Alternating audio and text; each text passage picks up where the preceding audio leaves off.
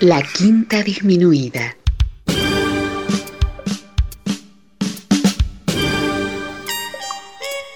Jazz desde la ciudad más cercana al cielo.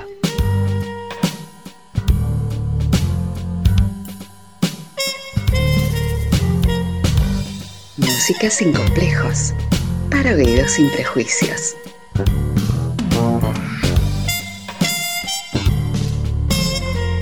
Una producción de Nicolás Peña.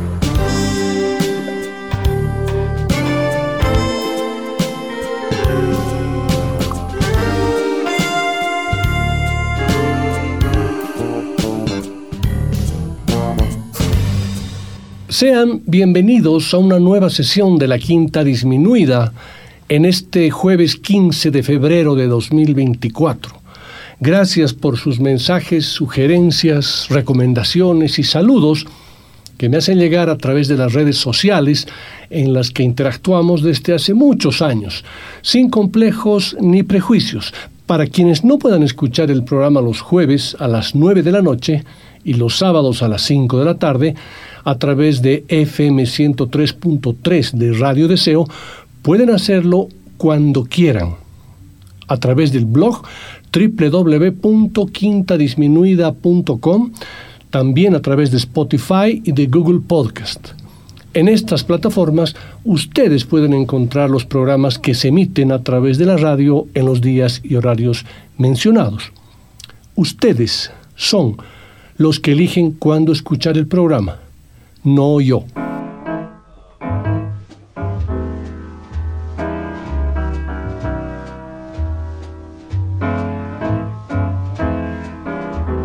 Para la sesión de hoy quiero compartir un programa que lo he titulado como La pesada sombra del hermano.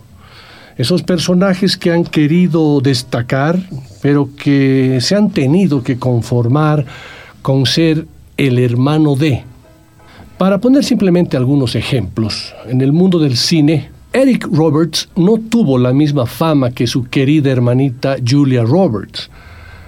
El nombre de ella siempre ha pesado más en Hollywood, aunque él ha intentado protagonizar importantes películas.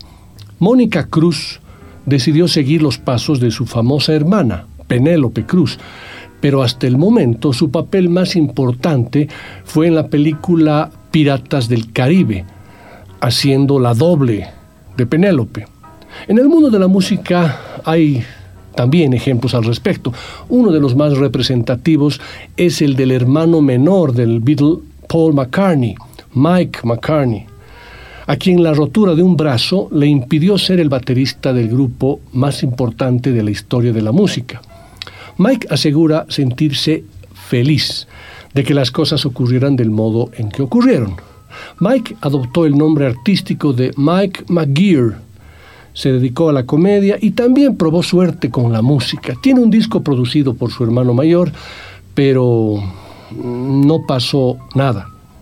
Él no es más que el hermano del famoso, exitoso y talentoso Paul McCartney. Hay muchos más ejemplos en el mundo de la música relacionada al pop y al rock que ya se los iré comentando en alguna parte del programa, pero en esta sesión yacera nos circunscribiremos a la pesada sombra del hermano en el ámbito del jazz.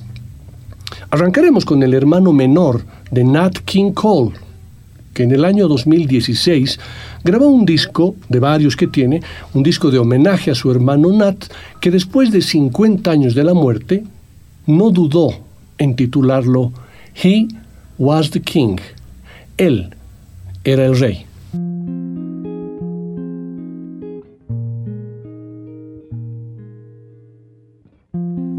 Could forget that velvet voice so warm? thoughts turned to love as he would sing. He gave of himself from the day he was born. He'd make a cold winter's day turn to spring. He was the king, a gentleman the hearts he touched in every land. Who could begin to count the ways he spread such love, he spread such joy, even today. He was the king, second to none throughout the world. He was the one with so much class. He had such grace, a certain style, a friendly smile upon his face. Now, who could forget? that velvet voice so warm. Thoughts turned to love as he would sing. He gave of himself right from the day he was born. He'd make a cold winter's day turn to spring. He was the king, a special man, so free to give a helping hand. He lived his dream and reached his goal. A gift to sing, none could deny He'd touch your soul, he'd make you cry. He was the king, the young and old. He was the king, Nat King Cole.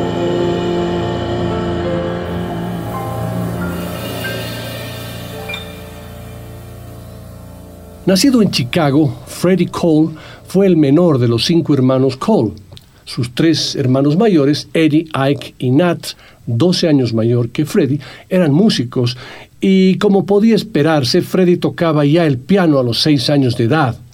Durante su infancia estuvo rodeado de música y músicos de jazz. Duke Ellington, Count Basie y Lionel Hampton venían a menudo a visitar a sus hermanos y el joven Freddy combinaba la afición a la música con su pasión por el deporte. Su prometedora carrera como jugador de fútbol americano fue truncada por una lesión y como consecuencia Freddy empezó a trabajar como músico en pequeños locales de Chicago. Bajo la influencia de su madre se matriculó en el Instituto Roosevelt de Chicago para estudiar teoría musical y posteriormente se trasladó a Nueva York donde estudió en la Academia Juilliard y fue fuertemente influenciado por John Lewis, Oscar Peterson y Teddy Wilson. Luego de obtener el doctorado por el Conservatorio de Nueva Inglaterra, Freddie trabajó como pianista en diversos grupos, pero pronto inició también su carrera como solista. Sin embargo, la pesada sombra de su hermano era demasiado grande, a tal punto que la desesperación lo llevó a titular uno de sus álbumes como No soy mi hermano, soy yo, álbum del cual escucharemos el tema I Just Found Out About Love.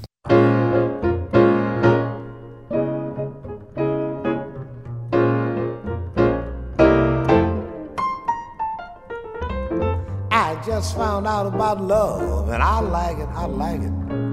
I like what love has been doing to me. I hold you tight in my arms, and I like it, I like it. Oh, what a wonderful future I see. It's a one time only, it's a lifetime deal, and I know it's real. I can tell by the way that I feel right now. I'm living it up and I like it, I like it. Hey, you, I give me a clue of what's love doing to you. I looks like you could be liking it too.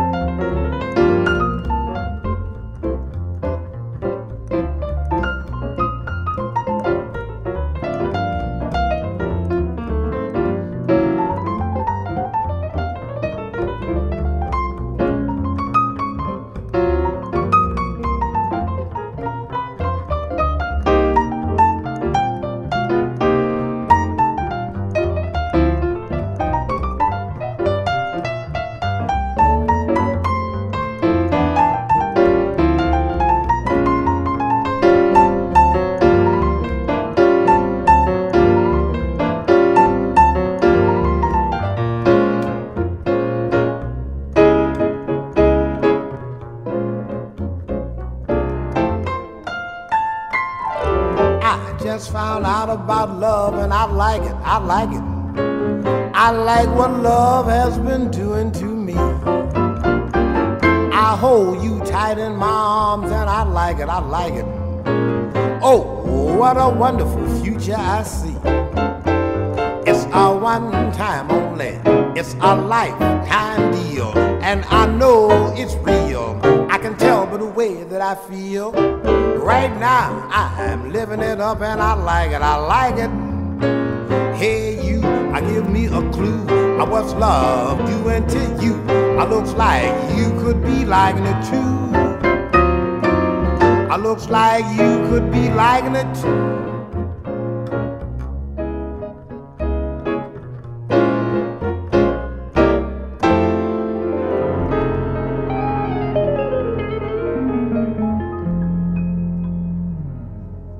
A diferencia de su hermano Nat, Freddie nunca abandonó el jazz como medio de expresión. Durante los años 70 y 80 grabó un buen número de discos para pequeñas compañías europeas y también americanas, hasta que en los años 90 fue redescubierto por la discográfica Fantasy, para la que grabó media docena de discos. En el año 2000 fue contratado por el prestigioso sello Telarc, para el que grabó otro tanto de discos. El estilo de Freddie Cole como cantante se basa en los fraseos vocales de Billie Holiday, Billy Eckstein y, naturalmente, su hermano Nat, aunque con un timbre de voz más áspero y un sentido del tiempo más jazzístico. Artistas de la talla de A.B. Lincoln, Jimmy Scott, Joe Williams, Mill Jackson, Benny Golson, Betty Carter y John Hendricks citan a Freddie como uno de sus cantantes preferidos. Lo escucharemos en una hermosa versión de la composición de Michel Legrand titulada The Windmills of Your Mind, donde Freddy frasea de manera única, además de acompañarse en el piano con una sutileza impresionante.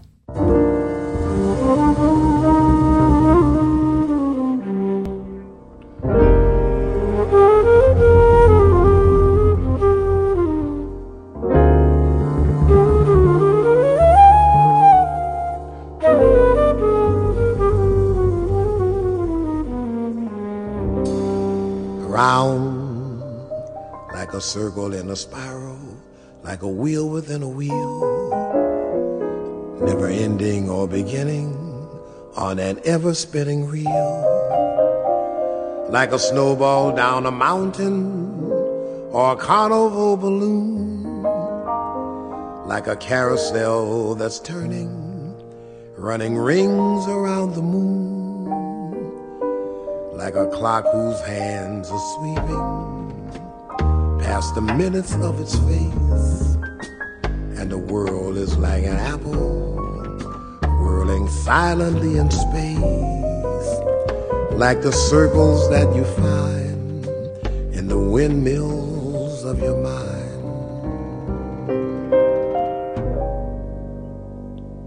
Like a tunnel that you follow to a tunnel of his own down a hollow to a cavern where the sun has never shone, like a door that keeps revolving in a half forgotten dream, or the ripples from a pebble someone tosses in a stream, like a clock whose hands are sweeping past the minutes of its face, and the world is like an apple whirling silently in space, like the circles that you find in the windmills of your mind. Keys that jingle in your pocket, words that jingle in your head. Why did summer go so quickly? Was it something that you said? Lovers walk along the shore and leave their footprints in the sand is the sound of distant drumming, just the fingers of your hand. Pictures hanging in a hallway and a fragment of a song. Half remembered names and faces, but to whom do they belong? When you knew that it was over, you were suddenly aware that the autumn leaves were turning to the color of her hair. Like a circle and a spiral, a wheel within a wheel, never ending or beginning on an ever spinning reel. As the images unwind, like the circles that you find in the windmills of your mind.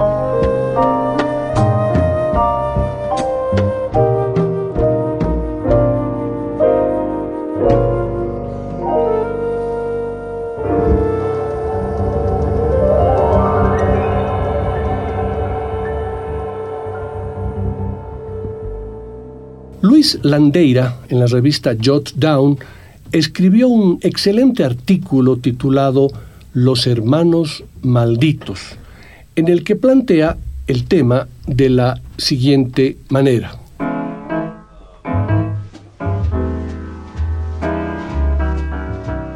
Dice el tópico que detrás de todo gran hombre hay una gran mujer, pero ni siquiera los amigos de las frases hechas se acuerdan de los hermanos malditos, porque efectivamente, detrás de muchos hombres más o menos grandes, no en tamaño, se entiende, sino en triunfo profesional o popularidad masiva, se esconde un gran hermano con tanto o más talento que él, que permanece en la sombra, tal vez envidiando su éxito y rumiando venganzas cainitas, o tal vez riéndose de la pesada fama de su hermano y celebrando su anónima tranquilidad como el mayor de los tesoros.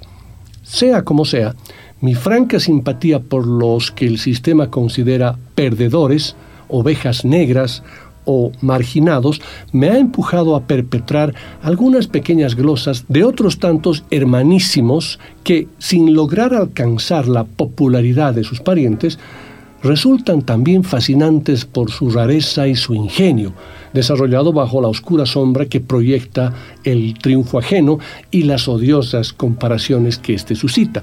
Pero estoy casi seguro de que al final, cuando los muertos resuciten y se produzca el definitivo juicio, los dioses se pondrán de su parte, los rescatarán de los infiernos y les entregarán las llaves del paraíso.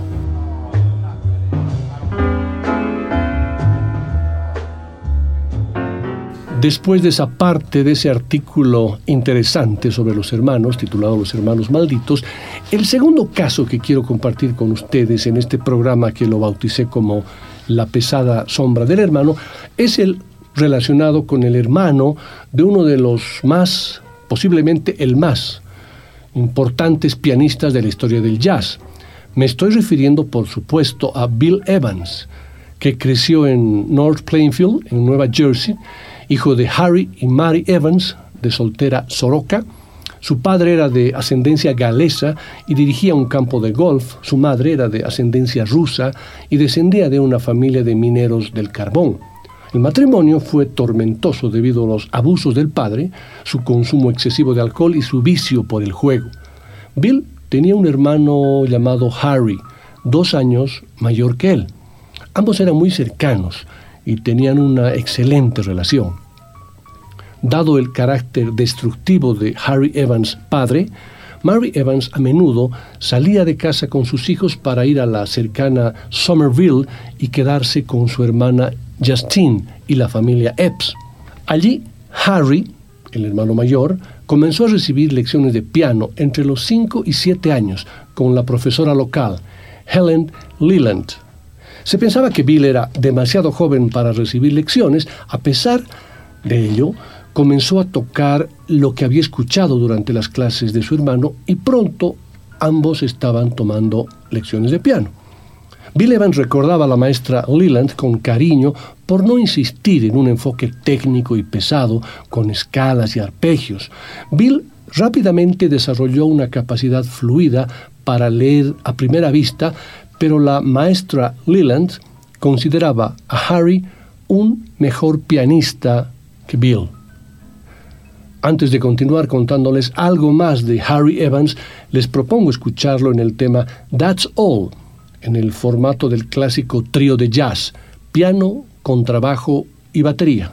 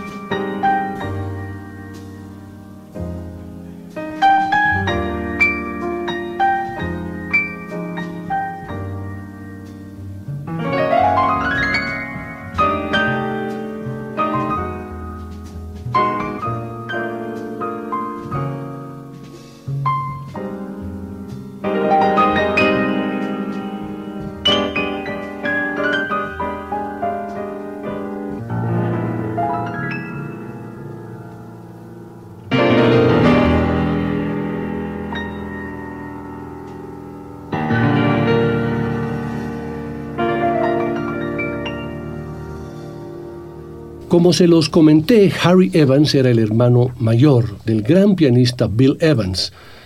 A diferencia de Bill, Harry tocó en raras ocasiones, optando por seguir una carrera docente en música en el jazz. Harry jugó un papel decisivo en llevar a Bill, a Bill Evans, al jazz, y como Bill indicó en el Johnny Carson Show, apareciendo con Tony Bennett, Harry fue la mayor influencia de Bill. Los dos hermanos eran increíblemente cercanos y cuando Harry murió en 1979, se suicidó, Bill quedó absolutamente consternado y golpeado. Y Bill murió al año siguiente, en 1980. Por esta razón, es lógico que el único long play de Harry se haya titulado Someday We'll Be Together Again, un disco póstumo. Del mismo modo, después de la muerte de Harry, Bill también le dedicó un álbum a su hermano titulado We Will Meet Again, lanzado por el sello Warner Brothers en 1980. Tanto Bill como Harry Evans eran personas muy sencillas y honestas que expresaban las cosas de una manera muy clara. No estaban demasiado preocupados por cómo su música podría impresionar a los expertos, sino más bien por llegar y relacionarse con la persona promedio. Era el oyente medio el que contaba en su música. Para Bill había un sentido irónico de humildad, reconociendo que los propios dones musicales eran tan buenos como los de cualquier otro músico. Como resultado, Bill fue un aprendiz inflexible en la búsqueda de probar cosas nuevas. Esto es quizás lo que separa al gran músico de jazz del buen músico de jazz la capacidad de innovar y crear algo que nunca antes se había escuchado. Y no hace falta decir que Bill Evans fue uno de los mayores innovadores en la historia del piano de jazz. Harry, por otro lado, se contentaba con divertirse y tocar con un increíble swing de una manera simple. Por ejemplo, a Harry le encantaba el uso de los espacios, de los silencios. Esta es quizás la razón por la que su forma de tocar, tanto Bill como Harry, podría ser impresionante para el público de tipo no crítico. El jazz no tiene tanto que ver con la técnica tan común hoy en día, sino más bien con la expresión de un sentimiento. Un buen lugar para expresar este sentimiento es tocar estándares que normalmente llegan a un público más amplio. Así que, naturalmente, Bill y Harry gravitaron en esta dirección haciendo que su música fuera mucho más agradable. Pero para la historia del jazz, Harry Evans será simplemente el hermano de Bill Evans.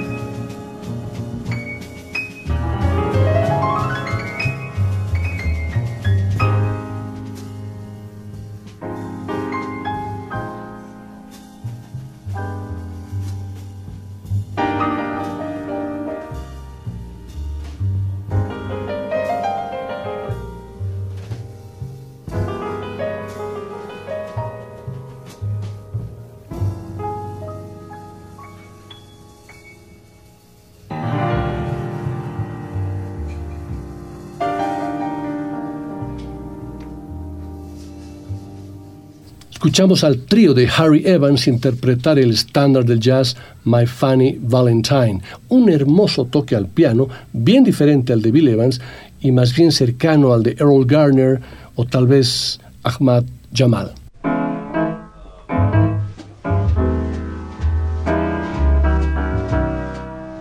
El siguiente músico que vamos a escuchar es un trompetista y fliscornista nativo de Missouri.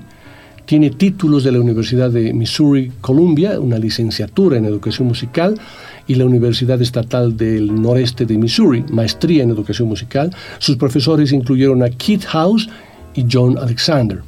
De 1971 a 1974 fue trompetista en la US Army Field Band, en Washington, D.C. Y en 1976 se convirtió en miembro del cuerpo docente del Berklee College of Music de Boston, cargo que ocupó durante seis años.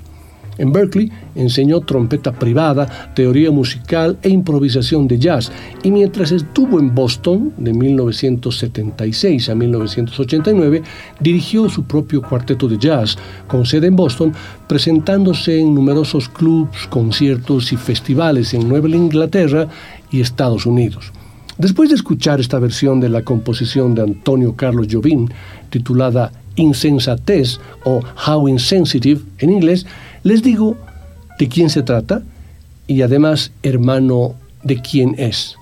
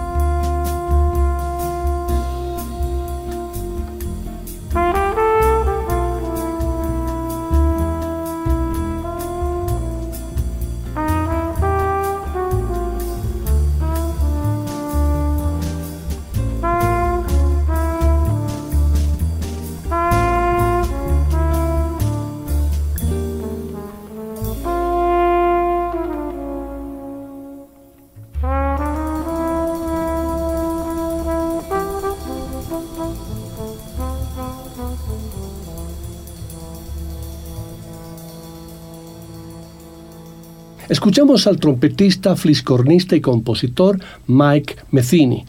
Sí, señor, el hermano mayor de Pat Metheny, quien en una entrevista dijo de su hermano lo siguiente. Mike es probablemente mi influencia más importante, dice Pat Metheny. Fue él quien con su ejemplo me mostró lo que era ser un buen músico y en la práctica fue quien me enseñó a leer, a contar compases, a obtener un sonido propio en mi instrumento. Gracias a él pude abrir mi cabeza a todo un mundo de música con el que dudo que alguna vez me hubiera topado en mi natal Lee Summit, Missouri, si no fuera por él. También me encanta tocar con él y lo hago con bastante regularidad, incluso ahora, aunque normalmente es en el sótano de la casa de nuestros padres para sesiones improvisadas durante las vacaciones. Acabo de tocar una canción de su nuevo disco en el que está trabajando y una vez más recordé cuánto podemos expresar juntos. Necesitamos hacer más.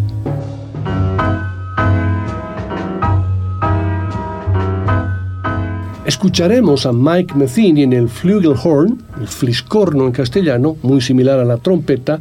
En el tema que he seleccionado es una composición de Lalo Schifrin que tiene por título The Fox.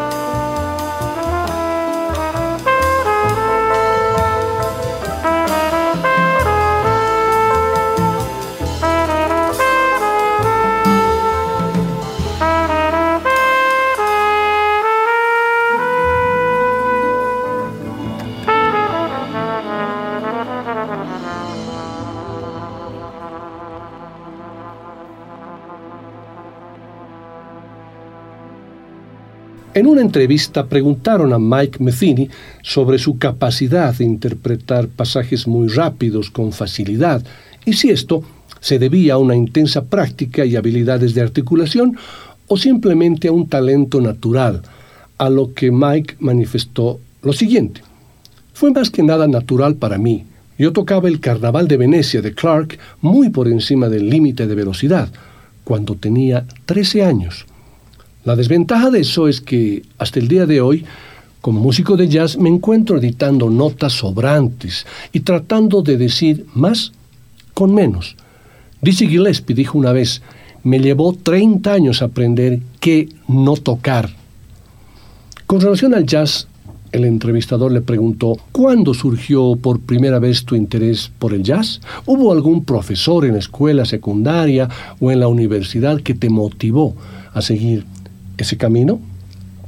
Mike respondió, me tomé en serio la improvisación de jazz tarde, alrededor de los 25 años, después de haber sido principalmente un intérprete clásico durante los 15 años anteriores. Mi hermano Pat, que cinco años menor, fue mi principal inspiración y mi primer verdadero profesor de jazz. Nunca olvidaré ese verano, después de salir del ejército, cuando Paz escribió un montón de escalas de jazz y otros conceptos armónicos que nunca había explorado realmente. Fue bastante revelador y me ayudó a cambiar de rumbo y comenzar a avanzar en una nueva dirección musical.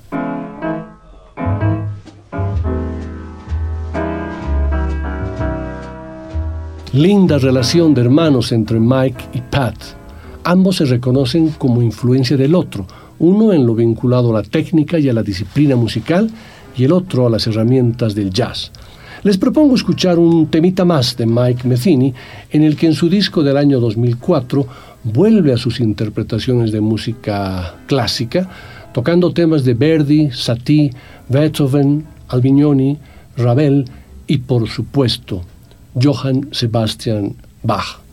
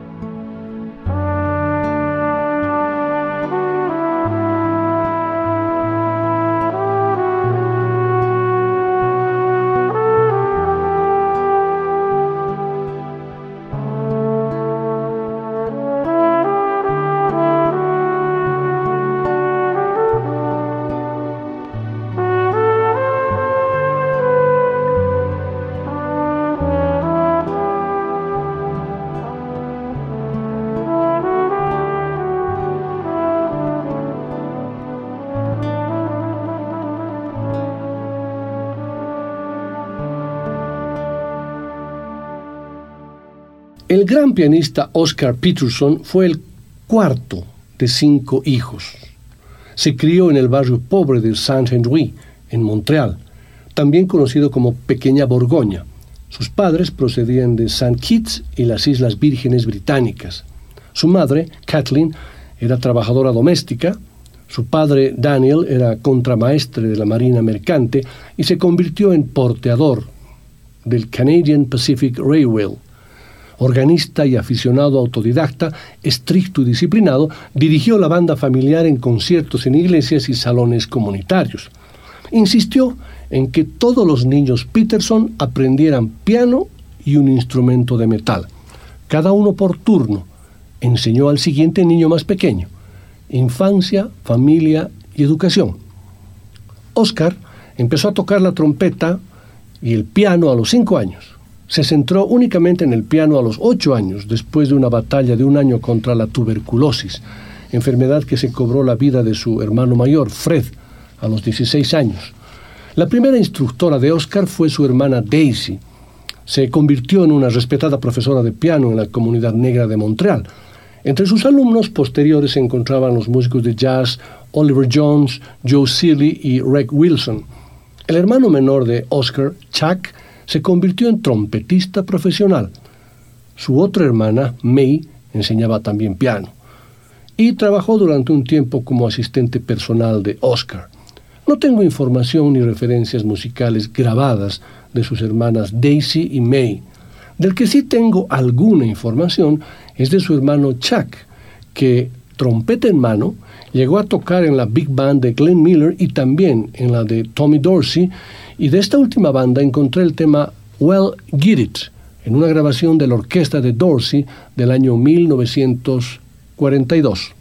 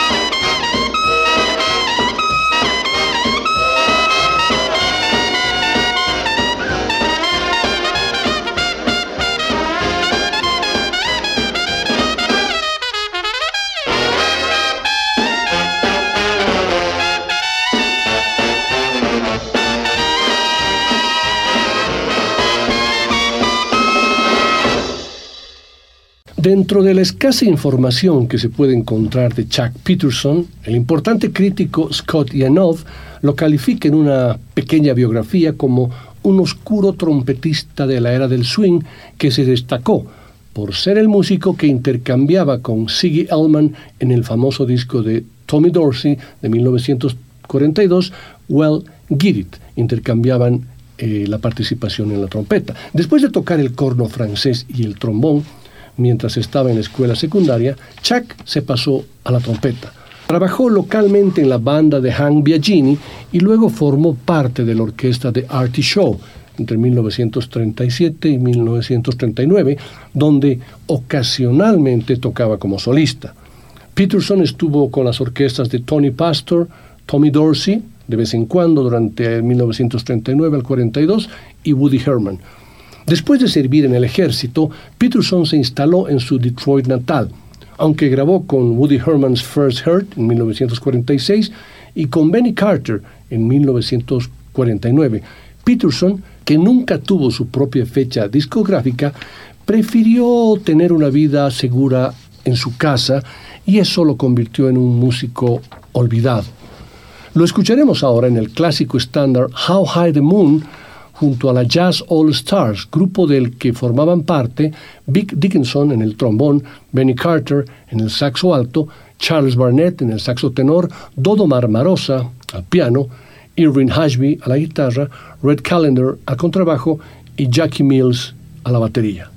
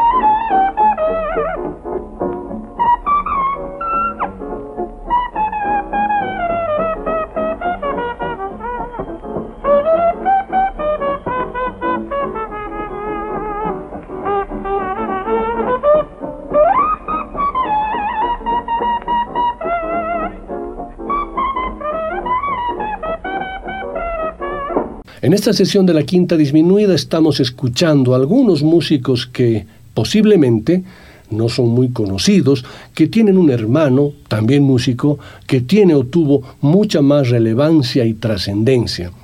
He titulado esta sesión como La pesada sombra del hermano. Sin embargo, hay muchos casos, como lo estamos viendo, que demuestran que si bien el hermano menos reconocido no tuvo la trascendencia necesaria, no fue por la pesada sombra de su hermano, sino por una decisión propia o cualquier otro factor. En esta primera parte hemos escuchado al pianista y cantante Freddie Cole, hermano de Nat King Cole, al pianista Harry Evans, hermano de Bill Evans, al trompetista Mike Metheny, hermano de Pat, y al trompetista Chuck Peterson, hermano de Oscar Peterson. No se vayan, después de un pequeño corte, continuaremos con cuatro músicos más que tuvieron un hermano que fue mucho más reconocido y trascendió de manera mucho más importante en el mundo del jazz.